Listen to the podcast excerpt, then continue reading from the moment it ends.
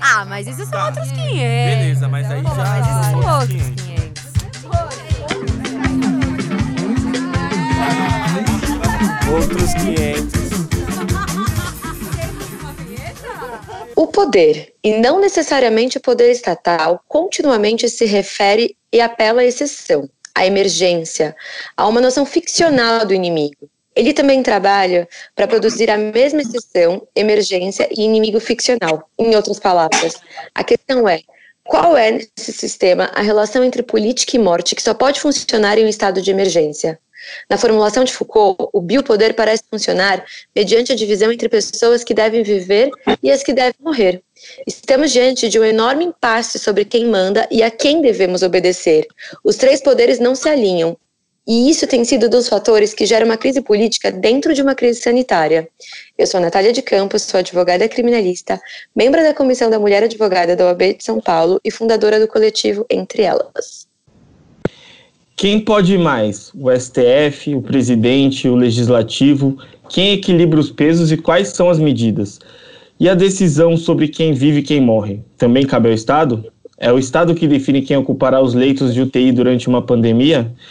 E quando um agente do Estado se vê no direito de assassinar um garoto negro de 14 anos com um tiro de fuzil, pelas costas, ou de ajoelhar no pescoço de um cidadão negro até ele parar de respirar?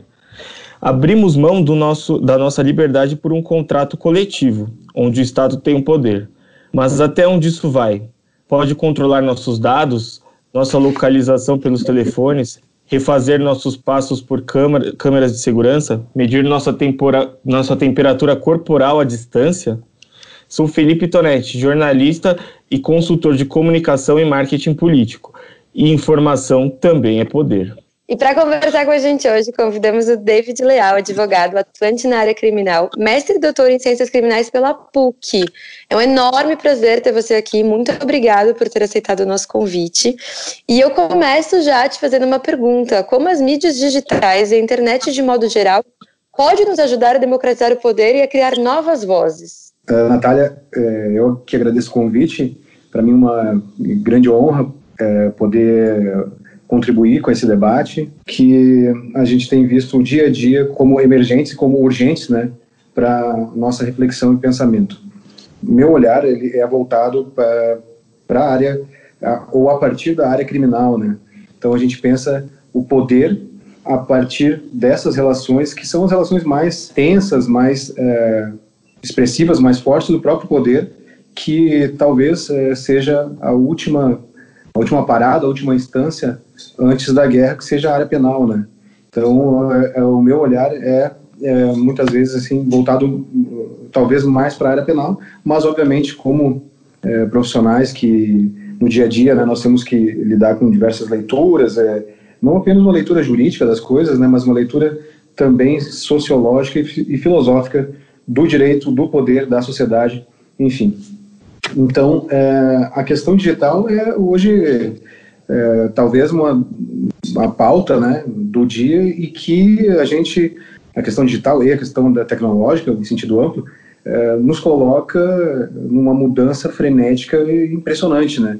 Querendo ou não, o processo também acaba sofrendo essa, o processo criminal, que obviamente eu falo, né? Ele acaba sofrendo essas é, influências que é, nos deixam impressionados, né? As mídias de, ah, vamos então tentar assim é, organizar essa minha fala primeiramente a partir de um de um, de um olhar mais é, um, talvez mais sociológico mais amplo e aí aos poucos eu vou falando de alguns pontos específicos da área penal. Pois bem poder também vejo o poder a partir dessa perspectiva não que eu seja um especialista em Foucault mas também é uma das ferramentas que eu utilizo para entender a sociedade como um todo, né? Para entender as relações eh, de poder que são eh, estabelecidas dessa convivência com os demais. Para pegar assim uma questão prática, né? Nós vimos, como vocês mesmos comentaram, esse conflito de poder, né? De envolvendo o poder judiciário, envolvendo o poder executivo, que no, no, nos deixa muitas vezes eh, sem saber o porquê as coisas chegam a, a esse nível, né? De tensão. Não poderia ser diferente a questão tecnológica ela é colocada então, como é, objetos dessas discussões, quando, por exemplo, um ministro, um ministro da STF chega ao ponto de determinar né, que sejam apreendidos aparelhos eletrônicos, celulares, é, dos, por exemplo, dos é, envolvidos em fake news, né? Pegando então essa questão é, envolvendo o mandado de busca e apreensão, que nos trazem, é, por exemplo, é, busca e apreensão de computadores, tablets, celulares, nos, isso nos mostra o quê? Que esses são instrumentos, são ferramentas que, a partir da tecnologia, nós estabelecemos nossas comunicações, né? A nossa, a nossa linguagem, nossos, enfim, debates, como nós estamos fazendo agora nesse momento, são viabilizados, né? São e até potencializados por conta dessa, pelo uso dessas ferramentas da tecnologia, né? É, essas ferramentas, obviamente, produzem dados e esses dados são armazenados e nesse mundo, né, que a gente vive hoje da tecnologia de, determinando praticamente quase todas as nossas relações sociais, é, relações é, intersubjetivas, enfim, não é à toa que o Estado vá se interessar, de fato, por, por esses dados, né, para, eh, de uma forma ou outra, exercer o controle sobre as nossas vidas. Aí vem a questão, então, também do biopoder como uma, de, na, na sua forma renovada, a partir da, dessa evolução, dessa absurda eh, evolução eh, tecnológica, né. Hoje, ontem, acho que eu estava lendo algumas postagens de, de de, do Instagram de alguns amigos e vi uma, uma colega também advogada postando ali né, questões envolvendo herança digital, né? E é curioso como é que ficam as questões envolvendo herança de, contas, de, de, perfis, perfil no Facebook, eh, de conta eh, no, próprio aplicativo do WhatsApp, como é que fica a questão desses dados, como é que eles vão ser armazenados, enfim, também entra aqui eh, nessa discussão toda, né, a proteção dos dados como um, um, uma das é, demandas que nos, que nos é lançada, né? É, então, desses pontos todos que, que eu abordei, né, que a gente vai se deparando no dia a dia, uh, o uso da, da, dessas ferramentas e também dessas tecnologias acaba uh, nos permitindo exercer um tipo específico de poder, né, é, que de forma ou outra ele vai estar na, nas mãos é, de quem detém o poder político ou, ou talvez é, também de quem detém o poder é, econômico, né? De forma, falando assim, de forma bem, bem grosseira mesmo, né? É, bem curioso isso do, do, da herança, né, das contas. Sim. O próprio Facebook, ele liberou já faz algum tempo uma função que você pode deixar ali duas, três pessoas como seus herdeiros. E aí a pessoa escolhe se ela quer desativar a conta, caso aconteça alguma coisa com você. Eu não sei o que, que, é, o que, que a pessoa precisa apresentar, um atestado de óbito, eu não sei o que, que ela precisa apresentar para falar, olha, é verdade, ele morreu, eu sou herdeira, mas você pode escolher já quem que fica com a sua conta. E isso é muito curioso, porque a gente está falando assim, eu pensei na minha conta, que é completamente irrelevante, mas tem muita gente trabalhando com isso, de fato, né? Contas aí atingindo milhares de seguidores, Sim. e isso tudo acaba tendo valor comercial mesmo. Exatamente. E é, então, é, eu até ontem comentava com um amigo é, que eu me impressiono com essa mudança é, desse futuro que a gente já vive, né, que provoca é, uma mudança radical na nossa forma de, de vida e também nos exige pensar sobre essas questões que em algum momento nós vamos ter que resolver, né? São, então nós, de forma é, bem simples, a gente está tendo que se deparar com novas decisões. É, a questão também é que nós acabam, acabamos por querer transferir, por delegar essas decisões aos próprios, aos próprios instrumentos, né, de essas ferramentas tecnológicas, é, logaritmos e tabelas atuariais, enfim, isso tudo é, fala também sobre o que nós, é, como diria Foucault, né, aquilo que estamos fazendo de nós mesmos, né. E nessa nessa sociedade da informação, né, envolvendo evolução tecnológica, enfim, o próprio processo penal ele também vai sofrer uma mudança radical que eu tenho visto pelos processos em que eu atuo, que, que é uma mudança que eu chamo, né, o processo acaba se tornando um processo Big Data, porque é uma mudança da informação que é, é, é inserida dentro do, dos autos do processo.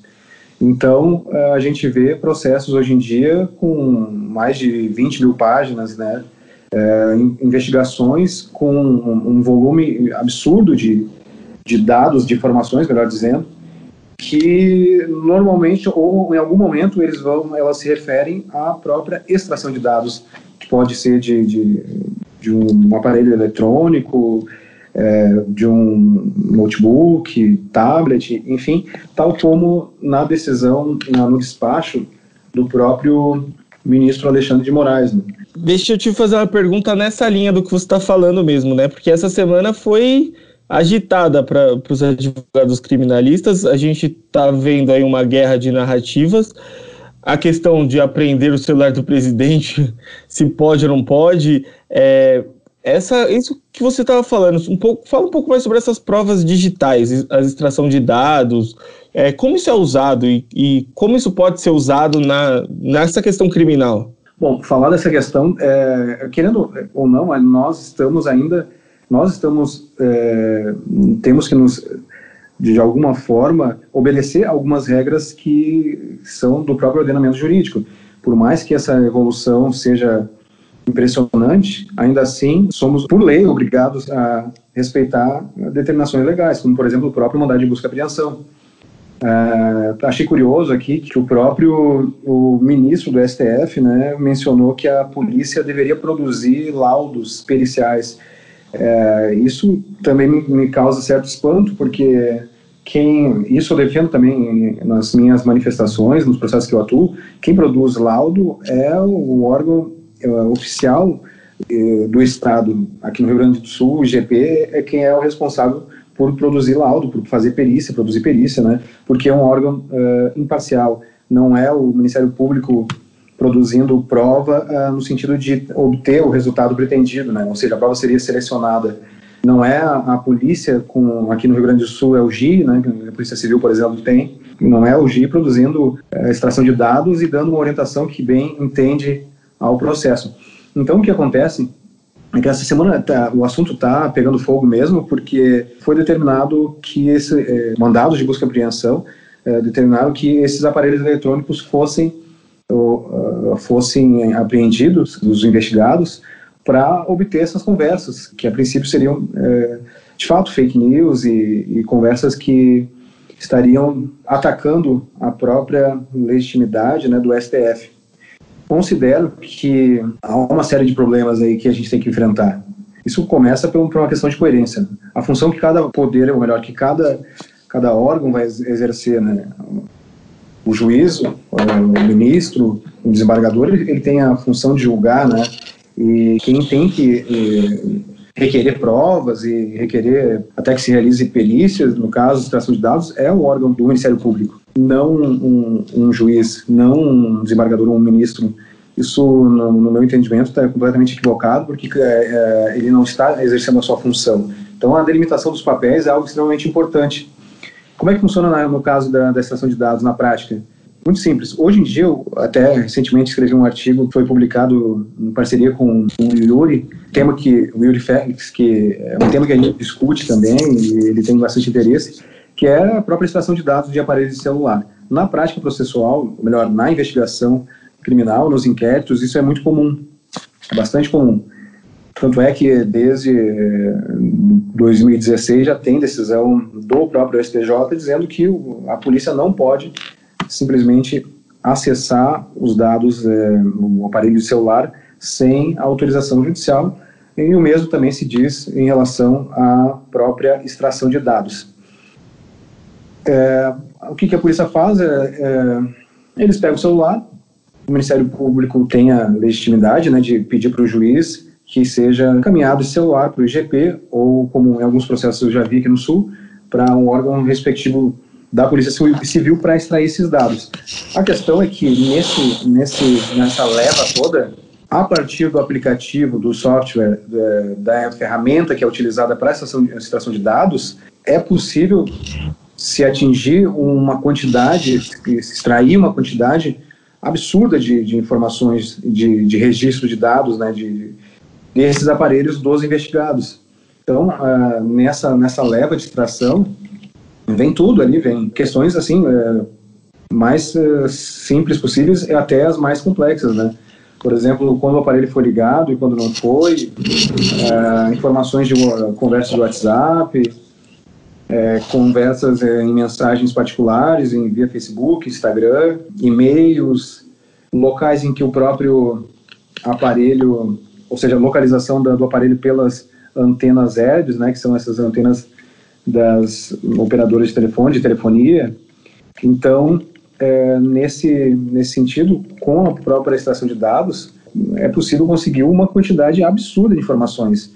E isso promove uma mudança radical na, na, na, investigação hoje em dia. Não só na investigação, né? Na, na, nossa vida de modo geral, porque uma coisa que me chamou a atenção é que, pelo menos aqui em São Paulo, a prefeitura, o governo do estado, estão é, usando os dados das operadoras, usando os dados de celular das pessoas para medir a questão do isolamento social. Então, ok, nesse momento pode ser uma questão nobre, mas isso significa que as operadoras estão dividindo os dados que dos seus usuários com o poder público e isso pode ser usado pra, de várias outras formas, né?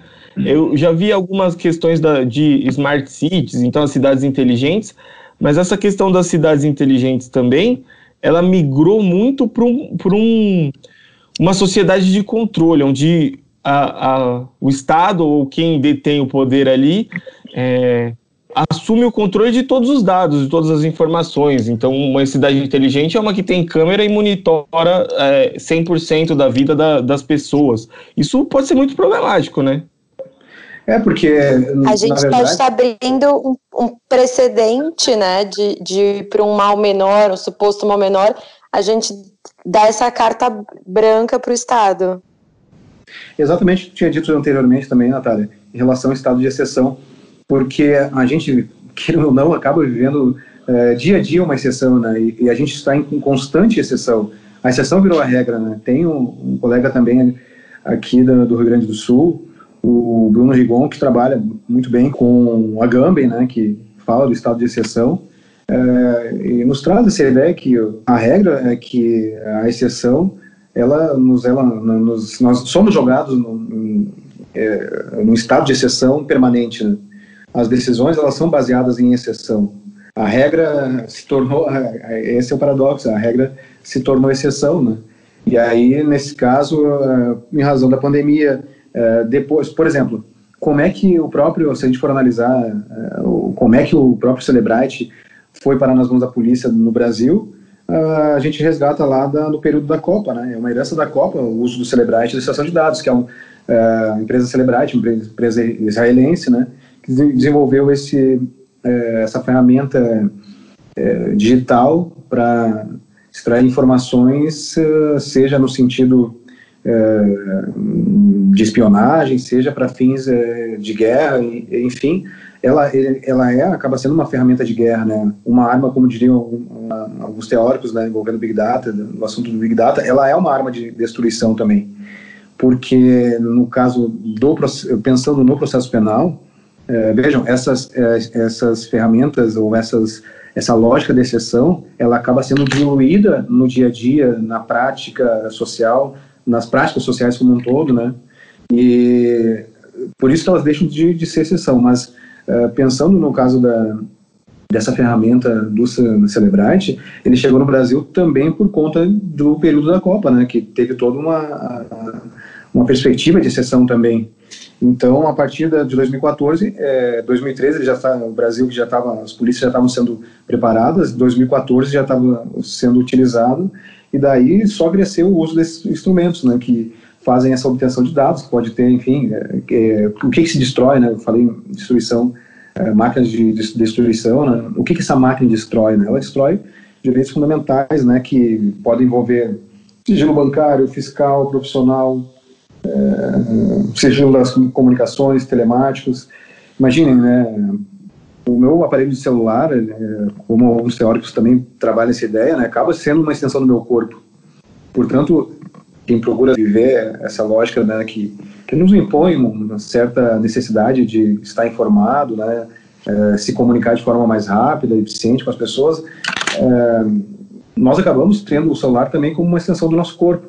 Por isso que acaba sendo um interesse enorme do Estado obter essas informações e saber se de fato é, existem evidências que possam comprovar uma hipótese, né, a hipótese da, da investigação. Então, a ferramenta, como eu mencionei, né, essa ferramenta ela é bastante eficiente, mas, por outro lado, ela tem um, traz um paradoxo. Né? É, quanto mais dados, mais maior é a necessidade de interpretar esses dados. Né? Então, mais temos que interpretar. Isso não exclui a possibilidade de erro. Talvez a, a, por questão, talvez por intuição, a gente ache que quanto mais informações objetivas nós tivermos, mais do lado da verdade nós estamos, né? É, tem um autor que eu gosto bastante também, que é o Charles Melman, um psicanalista, que fala, tem um livro muito didático até, né? que, se eu não me engano, o título é Como nos tornamos paranoicos, né? E o paranoico é esse sujeito que sempre acha que está do lado da verdade. Aí eu penso, imagina, vamos supor que na própria investigação policial o sujeito tenha, traga algum é, traço paranoico é, e também há um dos traços, é, dos sintomas, ou por assim dizer, essa é o próprio delírio interpretativo, né? Coloque um sujeito desse numa investigação, imagine o estrago que, não, que ele não é capaz de fazer com essa obtenção de, de, de dados de um celular. Não, não à toa, já vi é, investigações bastante problemáticas também envolvendo extração de dados que, a partir da, da, da obtenção de um celular de um investigado, foi é, se cogitou da possibilidade de é, alguns policiais estar envolvidos com facção criminosa, com organização criminosa. E aí, a partir dessa, dessa extração de dados, que tão somente tinha o objetivo de apurar um crime não tão grave, né, um crime de peculato, se chegou então a mais de a quase 30 investigados e assim por diante for, foram autorizadas diversas medidas a partir dessa extração. É, por isso que eu, eu defendo também que comecei a pensar na possibilidade de defender a inconstitucionalidade da extração de dados do celular, porque simplesmente por serem dados que são extraídos como, como se fossem mera informação, né, sem valor, uh, com, com valor uh, equânime, né, como se todos tivessem o mesmo valor, é, me parece que muitos, muitos direitos fundamentais são completamente desconsiderados, tão somente por esse motivo, por serem simplesmente dados. Agora, é, um exercício de futurologia. Na sua opinião, para que lado nós vamos caminhar nesse sentido? Porque você tem aí um esforço da Lei Geral de Proteção de Dados, a União Europeia criou uma lei mais restritiva, você tem as, as muitas empresas de tecnologia reclamando, brigando, você tem a questão criminal, de justiça e tudo mais. É, você acha que a gente vai para um futuro onde é inevitável que os dados sejam usados de todas as formas, ou em algum momento a gente vai conseguir entender a, a importância de respeitar esses direitos fundamentais? Bom, é, eu, eu, também, né? A gente é muito influenciado por também por, é, por aquilo que a gente vê. E, é, recentemente eu vi uma postagem de um amigo que ele coloca algumas visões lá do, do se não me engano, do século XIX, de como seria o século XXI. É, e é curioso como aquelas pessoas viam um mundo futuro, né? É, por óbvio, eu também estou muito vinculado ao meu espaço de experiência para conseguir projetar o meu futuro, né? Mas é, é, inevitável que eu veja também esse futuro como é, os dados de fato regulando nossa, nossa, nosso hábito, nosso hábito de vida, nosso modo de vida, por assim dizer. Acredito que vamos chegar a um nível de produção de dados tão impressionante que não vai haver até mesmo direito fundamental à, à privacidade, à, à, vida privada, à intimidade, tamanha quantidade de dados que a gente produz. Mas, é, enquanto não, não, chega, não chegar esse momento, essa, essa fase, se é que, enfim, poderá chegar, nós temos que, de fato, produzir códigos, é, limitações, para que essas violações não sejam efetivamente praticadas. Né? Então, uh, querendo ou não, na, há um, uma espécie de, de conflitos, né, de, de, de épocas, de, de mentalidades, de paradigmas que dizem respeito à vida complexa que a gente vive. Então, nós temos uma lógica jurídica que normalmente é uma lógica mais, mais lenta, é, que não, de fato, é impossível acompanhar a evolução tecnológica, e de outro, nós temos essa mudança absurda das coisas que é difícil, inclusive, de diagnosticar, né? Tanto é que nós temos que ter vários autores em mãos para ter uma noção e tatear a, a, experiência atual que a gente vive. Mas, de fato, é, eu penso também que no processo penal, por exemplo, né, que, é, que é a minha área de maior interesse, que uh, tem que haver uh, mecanismos de, de, de, cuidado com, com relação a esses dados. Por exemplo, voltando para a questão da extração de dados, uh, o que, que é, eu penso, o que, que é feito em relação a esses dados depois que o processo já, já ocorreu o trânsito julgado, depois que a própria investigação também já encerrou os trabalhos? Ele simplesmente é armazenado numa pasta de computador, porque o que se faz é isso. Tem uma maquininha que vai lá, extrai os dados do teu celular, o órgão respectivo, seja o IGP, seja o GI ou seja o NIMP, no Ministério Público aqui no Sul, eles colocam, uh, armazenam num DVD e encaminham no, no processo, e aí o advogado, enfim, ou a parte pode tirar a cópia, né? Uh, o que que, veja, nesse trânsito todo, qual é o cuidado que cada um tem com esses dados? Existe um dever de cuidado também em relação que corresponde a cada um.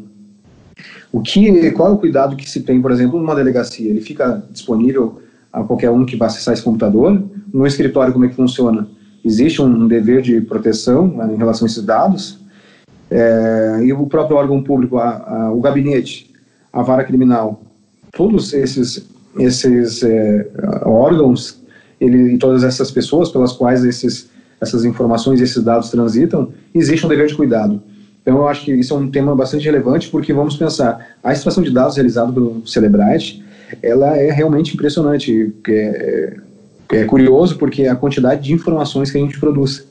É, até até para baixar esse, esse software e conseguir fazer é, o uso desse aplicativo demora muito tempo, às vezes dois, três dias, tamanha quantidade de informações e, claro, é uma, é, o Celebrite é uma ferramenta de inteligência artificial uh, a nível Big Data, né? Então eu posso fazer a seleção das informações que eu bem entender e produzir um relatório específico. Esses relatórios vão ficar onde? É, vão ficar disponíveis também na, na, relatórios envolvendo, por exemplo, fotos íntimas, né? Vamos supor que alguém tem alguma foto íntima no, celular. Uh, isso tudo, até mesmo fotos apagadas. Alguma conversa ou outra de aplicativo que tenha sido deletada, ele também resgata tudo. Como isso vai ficar? Quem, qual, qual é o cuidado que se tem? Hoje, no processo, eu não vejo que que esses órgãos tenham cuidado efetivo com relação aos dados. Existe um controle, existe apenas o interesse de uh, exercer a percepção penal para tão somente esse fim, mas uh, depois disso me parece que não há tanto um interesse por parte das instituições de preservar esses dados ou até mesmo descartá-los, né, como talvez devesse, devesse ser o procedimento adotado. É um assunto muito complexo, né? A gente percebe que a gente ainda tem muito mais dúvidas do que certezas, porque a tecnologia ela tem evoluído numa velocidade muito assustadora. E a gente tem um código penal antigo ainda e que está sendo aqui todo remediado para dar conta de tudo isso. E causa muitas preocupações, como você mesmo disse. Tá, ele gera um relatório. Quem tem acesso a esse relatório? Quão segredo ele é. E se a gente parar para pensar no tanto que as nossas casas mesmo estão completamente conectadas, né? Hoje você tem é, Alexa, Chromecast, TV, tudo conectado e gerando milhares de informações do que, que você está consumindo online, do que, que você está pesquisando, e, e, e, o quanto que isso é interessante dentro de um processo, né? O quanto que as buscas que eu já fiz pode influenciar é, a cabeça de um juiz, de um promotor, é muito, é muito delicado. Eu acho que a gente ainda vai ter que falar bastante sobre isso. É, é impossível a gente zerar o assunto em um podcast. Eu fico com muito mais dúvidas do que certezas depois de te ouvir, inclusive. Mas, é, como a gente tem que tocar o barco e, e continuar, a gente vai continuar esse assunto em algum outro momento, David. Eu já te convido para retornar para a gente conseguir falar um pouco mais, porque é muito interessante esse assunto e os desdobramentos que ele vai ter, inclusive agora com essa investigação de fake news. Uh, a gente tem um momento aqui no podcast, que é um momento em que a gente comenta alguma notícia bizarra que tenha acontecido na semana. E para esse momento eu vou pedir, roda a vinheta. Jamais, senhor presidente, jamais em qualquer tempo houve qualquer crime, houve por parte por minha parte ou daqueles que trabalhavam comigo recebimento de propina. Bom, eu vou fugir do óbvio essa semana, porque todas as semanas nesse momento eu trago alguma notícia do governo, alguma, alguma coisa ligando ao Bolsonaro, e eu tô cansada dessa família essa semana, então eu vou trazer uma decisão muito curiosa que rolou essa semana, que chama Homem deve apagar fotos da ex-mulher das redes sociais, decide TJ de São Paulo. E aí eu fiquei pensando, a que ponto a gente chegou? Porque a mulher pede pro cara, apaga as minhas fotos, ele não apaga. E aí tem uma decisão e ele recorre dessa decisão. Ou seja, ele quer muito deixar as fotos com a ex nas redes sociais. E eu não entendo por quê, mas esse vai ser o meu momento bizarro da semana.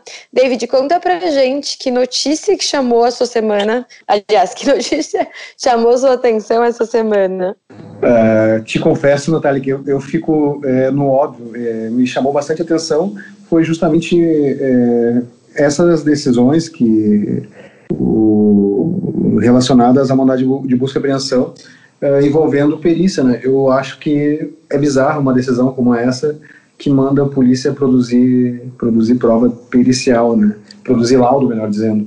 Acredito que é, isso não poderia vir de um ministro do STF, mas é, há, há, há, também quem defenda a posição contrária, né? que inclusive que a própria Polícia Federal vai trazer um laudo muito mais é, eficiente, muito mais preciso, muito mais correto que uma, um órgão já que esteja com, com a quantidade de, de trabalhos na, na sua pauta, na sua agenda, né? como é o caso do IGP. Vai lá, Fê.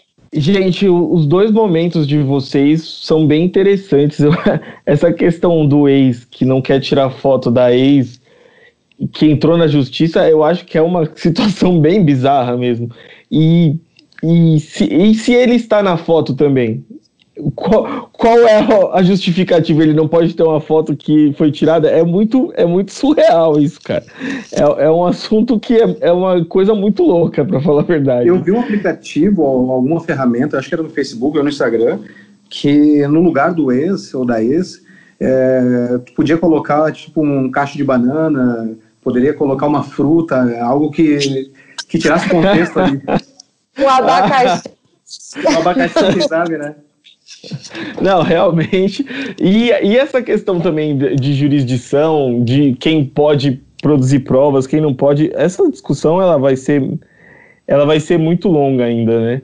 É, eu, eu, eu confesso que essa semana foi difícil de escolher uma, uma notícia bizarra, porque a gente tem falas do, do general Heleno desmentindo o que disse e desdizendo. O Bolsonaro ontem, anteontem, né? O filho dele também é, o Eduardo fazendo ameaças veladas à democracia, mas eu vou ficar aqui em São Paulo mesmo, porque o governador do estado e o prefeito são do mesmo partido, eles estão conversando, as equipes são muito próximas e eles decidiram que o governo do estado ia falar que a quarentena em São Paulo poderia ser aliviada e o prefeito no outro dia iria falar que calma que não é bem assim. Então hoje ninguém sabe exatamente se a gente vai estar em quarentena amanhã ou não, o que pode abrir, o que não pode abrir, amanhã não, né? Na segunda, o que pode fazer, o que não pode fazer a partir de junho. É uma situação bizarra e me chama muita atenção porque é uma pataquada de, de do mesmo partido, de, de pessoas que são próximas, de equipes que são próximas e que acharam que era uma boa ideia fazer isso. É surreal. E o mesmo e, partido que sucateou o sistema de transporte em São Paulo por tantos anos e agora diz: as pessoas podem voltar a trabalhar, elas só elas manterem ali um esquema de, de segurança tal. Eu queria pensar como que vai ser feito esse esquema de segurança dentro do metrô, do ônibus, das pessoas se mantendo distantes, né? Conta pra gente, PSDB, como que vai ser feito isso nesse metrôzão aí? É, é, é impressionante, né? Porque é, nós é, acabamos por é, ver posições são são às vezes absurdas, né? E, e o que a gente viu nessa situação toda, pegando desde o início da, da pandemia, é, o que a gente viu foi que muitas é, pessoas não estão nem aí para o outro, né? E, seja né, na, na imposição para o trabalho, é, seja na, na, busca pelo lucro. Né? Aqui na região em que, em que eu moro, é, que engloba aqui todo um, em Novo Hamburgo, região do Vale dos Sinos, teve uma grande eh, explosão econômica no período da, da ditadura militar. Né? Aí eu começo a pensar muitas vezes, né, como, como foi possível, né, como é possível que algumas pessoas é, acabem ainda também defendendo né, o retorno de um, de um período de violência também inaceitável, absurda. Né? Mas é que também a questão econômica está por trás. Né? Foi um período que se viveu a época de ouro, né, aqui dessa, dessa região, com expansão da, da indústria calçadista, né, e a exportação a mil, né. Aí a gente viu porque muitas vezes é, algumas pessoas também estão muito felizes com é, o aumento do valor do dólar, é, automaticamente também com a exportação, né. É, a minha conclusão também é que eles acabam até felizes, mas é, felizes por um período que, que que de fato não, não tem como voltar, né? E a, a, a, é uma questão também que, me, que eu me coloco, né? Como é possível que as pessoas defendam ainda isso, né? Mas é, é isso aí. É possível né? que as pessoas fiquem felizes batendo 30 mil mortos, né? A gente está fora subnotificações e tal. Não, não tem nenhum argumento econômico que me faça acreditar que está tudo bem quando se pois é, 30 é mil paradoxo, pessoas. Né? Isso é, é, é demasiado cruel, né? Mas eu, eu, vejo que, não, não, enfim, não tem nenhuma postura, não sou marxista, mas eu vejo é, a questão econômica, de fato, é determinante para também para a mentalidade dessas pessoas, né? E fora, enfim, fora algumas questões envolvendo também quadros, é, problemas mentais, né? Que, ou até, não, não digo problemas, mas alguns complexos, ou, ou até uh, pessoas extremamente narcisistas, né? Que não acho que o mundo todo está voltado só para si. É necessário nesse momento de fato cuidar do outro, né? É um dever de cuidado, né? Como todos nós, todos nós temos. É, a verdade é que a história mostra em vários momentos que quem derruba presidente é a economia. Não é necessariamente escândalo de corrupção ou qualquer coisa desse tipo. Quando a economia funciona é, bem, o governo vai bem. Nesse momento, a nossa economia não vai bem, o governo também não vai bem. Agora, para a gente finalizar, então, é, a gente pede sempre uma dica cultural. Vou começar com a minha, e depois dessa conversa toda eu não consigo pensar em outra coisa, a não ser num filme, eu não sei se vocês conhecem, mas que chama Inimigo do Estado. O filme é de 99 com Will Smith e ele resume bastante disso que a gente conversou agora. É um blockbuster engraçadinho e tal, mas de um cara que é perseguido pelo por todo o aparato estatal, por câmeras, com os cartões bloqueados, os dados do telefone é, são, são levantados e tudo mais. É um filme bem divertido e muito antes do Snowden já prenunciava o que nós viveríamos e o que nós viveremos, na minha opinião, nos próximos tempos. David, uma dica cultural para a nossa galera? Ah, eu daria duas. Uma para deleite, que seria é, talvez três, Humilhados e Ofendidos, do Dostoiévski, é, Irmãos Karamazov, que é uma, uma, obra fenomenal também, que trata bastante de, é, de personagens é, que trazem né, com seus complexos, é, é, enfim, a obra é fenomenal. Mas, em relação a, a, ao pensamento do mundo atual, né, dessa experiência que a gente está uh, vivenciando, eu indicaria o livro Depois do Futuro. Eu li na versão espanhol, Depois do Futuro, do Franco Berardi Bifo. É uma obra fenomenal que traz um diagnóstico bem interessante sobre o mundo que a gente vive hoje. Então, seria essas dicas aqui. É, esse também vou assistir. Eu não pego muitas dicas do Felipe de filme, mas esse eu vou assistir. É, as minhas dicas culturais da semana, na verdade, vai ser é, uma, o livro Decropolítica, para quem ainda não leu, um livro bem curtinho, e assim, o meu tá inteiro muito grifado. Eu começo o podcast hoje citando ele, e vale muito a pena ler nesse momento e em todos os momentos. E um para aquele quentinho no coração, assim, para ser aquele a calminha do, do final de semana, da semana, é um filme do que tem no Netflix que se chama Lázaro Felice, Felice, que é um filme que passa no interior da Toscana e conta a história de um jovem ali que mora numa aldeia. É muito bonito, o filme é bonito, a história é bonita, mas o filme todo é bonito, assim, as cores, as pessoas, as risadas. Então, é um filme para acalmar o coração, porque às vezes a gente precisa, porque saúde mental também é importante. Por falar nisso, caso você ainda não tenha ouvido, a gente tem dois episódios aí falando sobre saúde mental. A gente tem o episódio 3 de saúde mental, que está no nosso top 5 dos mais ouvidos. E tem o, o, episódio do Quem Cuida de Quem Cuida, que são com os profissionais da linha de frente do, do Hospital das Clínicas.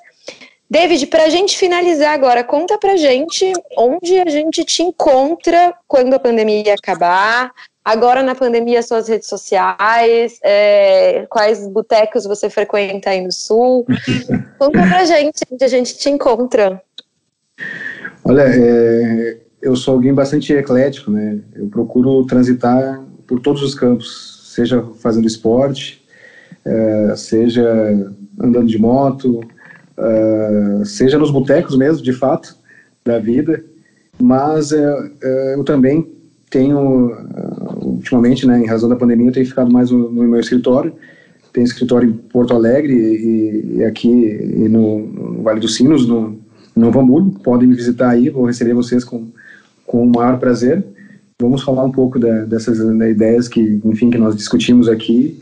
E nas redes sociais, é, pode me procurar no Instagram, é, david.leaus, que Estou ali também à disposição para trocar essas ideias, é, para receber também essas informações, trocar essas figurinhas que são importantes para a gente é, pensar sobre o mundo de hoje, né? Então, são esses canais aí que, que eu posso ser, então a gente pode trocar ah, algumas ideias. Ah, a gente vai, a gente vai com certeza se encontrar e falar mais sobre isso, porque a gente já não aguenta mais ter tanto contato online, né? A gente realmente ainda faz Sabe que eu tenho fugido um pouco desse, desse mundo online, né? Eu ainda tenho um certo, um certo medo disso, né? De, de ser absorvido como quem é absorvido por um buraco negro, né? É, ainda mais a gente pensando que os nossos dados estão sendo expostos por aí. Sim, Perigosíssimo. É. Felipe Tonetti, conta pra gente quem te encontra onde? Opa, no Instagram, no Facebook, no LinkedIn, qualquer rede social, Felipe Tonetti, temudo no final. Não temos botecos no momento, então, infelizmente, eu já, já tô até perdendo as esperanças de qual eu frequentaria no, quando eu saísse da quarentena. Vamos, vamos descobrir mais para frente. Agora, pelas redes sociais, é só adicionar, pessoal. Bom, e para quem ainda não um parênteses, né, é, é, agora que para nós aqui nessa região é, a, pandemia está causando maior preocupação, né, porque Uh, aqui essa região do Vale dos Sinos ela é uma é, é, envolve a, regi a, região metropolitana mas é mais interior né? Uh, de fato em Porto Alegre a coisa é muito mais preocupante. Agora em São Paulo eu vejo essa situação toda que, vocês vivem né que realmente é muito mais preocupante que, que a nossa aqui, né? Mas o dever de cuidado, como eu disse, né, é de todos, né? E, e eu acho que isso, em seguida, a gente vai conseguir superar de alguma forma, né? Ah, de alguma forma a gente vai. Tudo em algum momento passa. Infelizmente a gente está aí nesse essa descida sem freio, mas a gente vai conseguir passar por isso, com certeza. E bom, para quem ainda não me segue nas redes sociais, todas as redes sociais, Natália de Campos, no Instagram, com dois S no final. É, enfim, eu estou facinho de achar em todos os YouTube, Instagram, Facebook, LinkedIn, em todos os lugares. Muito obrigado por terem dividido comigo esse episódio. Foi um episódio assim incrível. Eu queria dizer que foi muito esclarecedor, mas eu vou confessar que eu queria falar mais sobre e acho que a gente vai ter que falar mais sobre porque é isso, né? O futuro está acontecendo. A gente está vendo toda essa, essa quantidade de dados sendo produzidas e para onde isso vai. Muito obrigada, David. Foi um enorme prazer ter você aqui com a gente. Espero que você volte em breve para a gente continuar esse papo. Fê, obrigada mais uma vez. Acho que é isso, meu povo. Temos um episódio. Com certeza. Muito obrigado. Fê, temos um, temos um episódio. Muito bom. Muito bom. Obrigadão, David. Até a próxima. Até a próxima. Um abraço para todo mundo. Esse podcast foi um oferecimento de Estúdio!